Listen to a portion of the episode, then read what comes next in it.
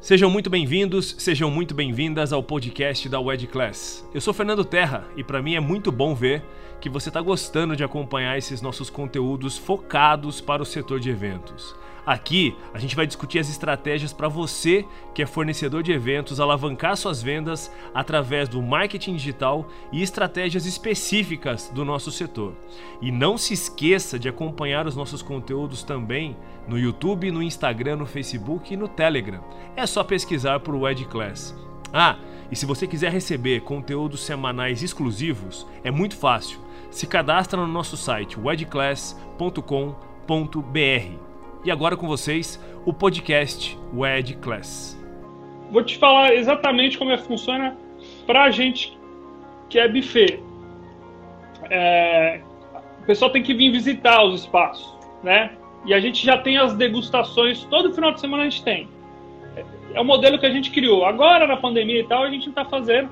Faz em cada 15, espaçado um pouco, junta um pouco mais, até melhor mas é, normalmente sempre a gente sempre fez. Todo final de semana tem as degustações o pessoal vai visitar o espaço já conversa com os, com os, consultores e tem aquele processo né de conhecer o espaço. Eles vão em outros espaços também na região vão em outros lugares até fechar o casamento.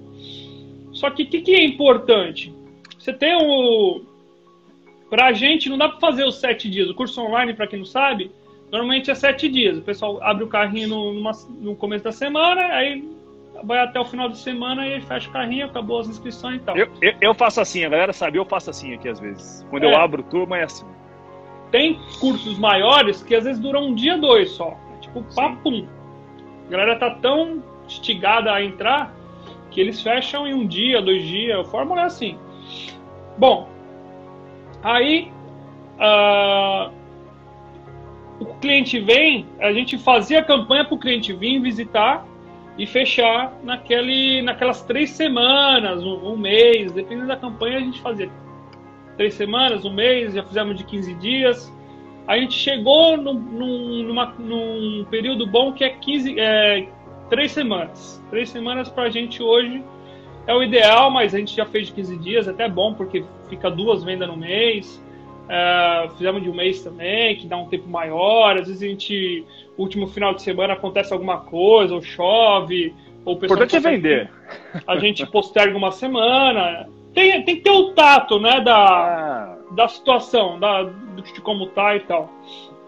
Uh, e aí, uh, nessa, nessa, nessa questão, a gente fez em novembro, a gente fez dois, um mês seguido do outro. E novembro também vendeu 40. Então, aí, só desse. Só daí já foram 120 festas fechadas em três meses. Assim, fora os outros meses que venderam também, suas 20 festas e tal. E aí isso acaba que dá um, uma quantidade de festas muito maior por ano, se você for fazer em algumas épocas específicas e tal. Aí chegou janeiro. E eu sempre percebi que janeiro era um mês bom. Assim, no histórico de. Naquela, na, eu tinha a planilha lá de quantas festas tinha vendido por mês nos últimos cinco anos, pelo menos. Aí chegou em, em janeiro, eu falei, ah, vamos fazer. Chegou em janeiro não, chegou em dezembro ali. Dezembro era um mês meio ruinzinho. Ah, vamos deixar quieto esse dezembro aí. Vamos preparar, fazer um negócio bom para janeiro. E aí a gente começou a preparar melhor os criativos, os textos, as a, a, questão toda, né, a estratégia toda, pensar melhor, o que, que a gente vai dar de benefício, como vai ser, tal, tal, tal, que dia que a gente abre, fecha. Organizar assim, parar, sabe, para falar, ó, vamos fazer um negócio legal. Levar mais a sério. É, e na época tudo era só, só e-mail mesmo, né? só mensagem e e-mail. Não tinha. Hoje a gente faz, a gente fez evento ao vivo, né? Você pode fazer uma live, por exemplo. Uma live dessa pode, você pode organizar para fazer também uma, um lançamento. E, e aí a gente fez em janeiro. Aí em janeiro vendeu 68 festas. Foram um pouco mais de três vezes o que normalmente a gente a gente fazia. E, e, e esse, negócio, a meta, colocou meta, olha, hoje eu coloco, mas na época, assim, que vender, vendeu. Não tava.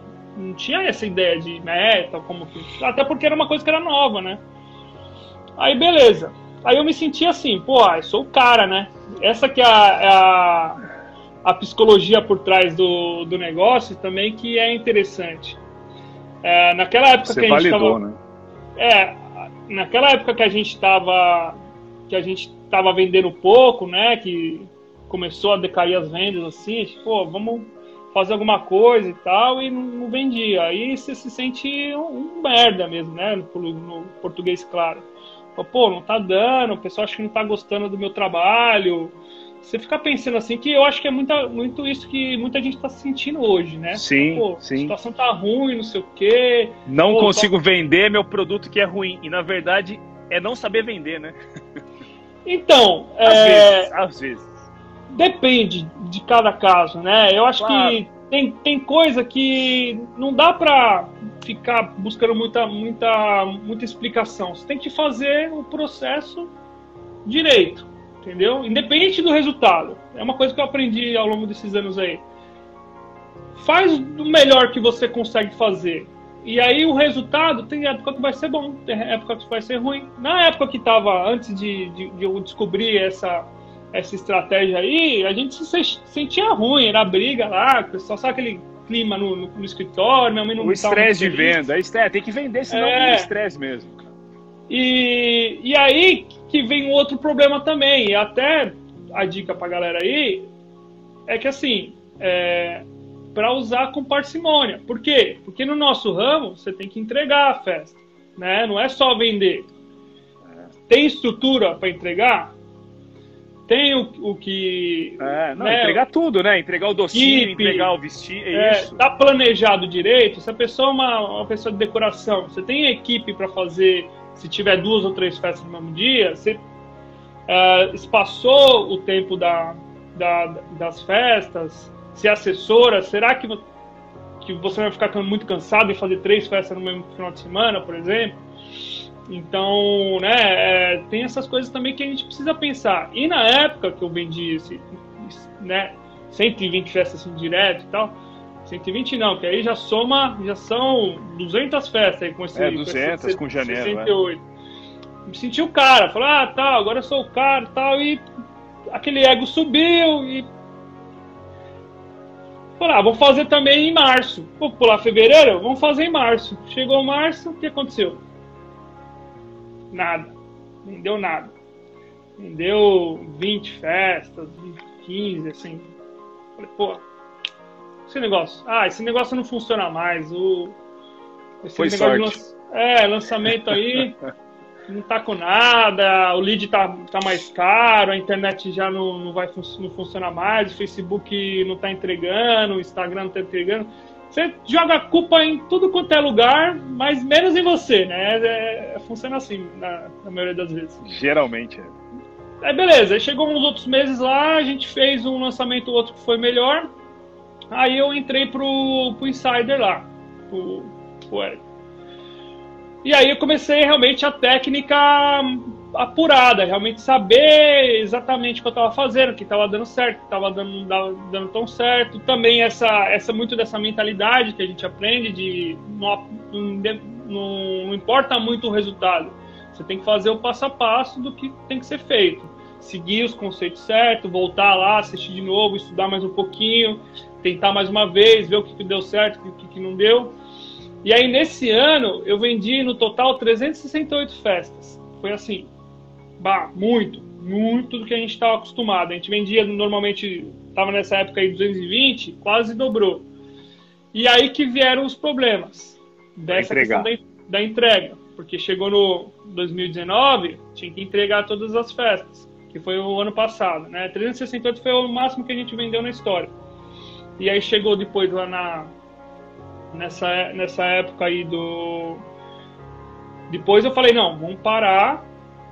Parou, tirei o pé, 2019 Guilherme, mesmo. peraí, peraí, peraí, peraí. Ó, galera, ele teve um problema de vender muito, vocês estão entendendo, né?